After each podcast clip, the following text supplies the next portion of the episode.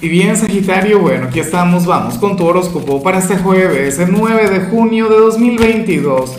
Veamos qué mensaje tienen las cartas para ti, amigo mío. Y bueno, Sagitario, la pregunta de hoy, la pregunta del día, la pregunta millonaria es la siguiente.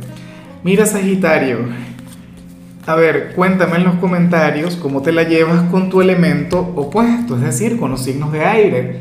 ¿Cuáles son los signos de aire? Pues bueno, Libra, Acuario y, y Géminis, por Dios, pero se me fue Géminis ya. Nada, me encantaría saber qué opinas sobre ellos, pues su energía es completamente opuesta a la tuya, a la de los signos de fuego. Ahora, mira lo que se plantea aquí a nivel general, una energía terrible. Mira, tu gran reto de hoy, tu gran desafío para este jueves en particular, yo sé que a la mayoría les va a costar, muy pocas personas de Sagitario van a lograr conectar con esto. Pero te digo algo, y te vas a acordar de mí llegado el momento.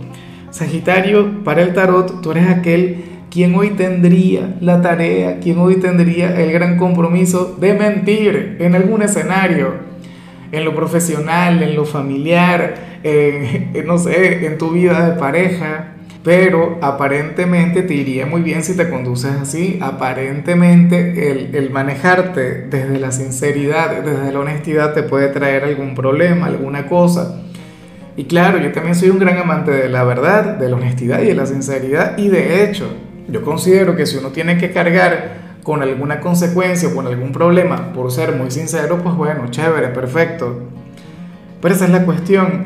Claro, no todas las mentiras tienen que ver con algo malo. Hay gente que piensa que sí, hay gente que dice, no, yo lo que más odio es la mentira. Ajá, pero...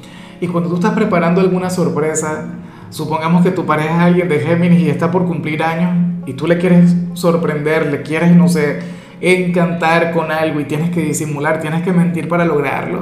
Esa mentira es mala, Sagitario. Es más, te coloco mi ejemplo personal. eh, mi compañera, ella es una geminiana y ella cumpleaños el domingo. Hasta ahora ella piensa que yo no le voy a hacer absolutamente nada.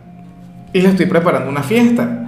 Y todo lo he disimulado, todo lo he llevado, con, bueno, con mucho, con, un gran misterio, una cosa de manera bastante efectiva. Y sí, le estoy mintiendo, pero por algo positivo, por algo bonito.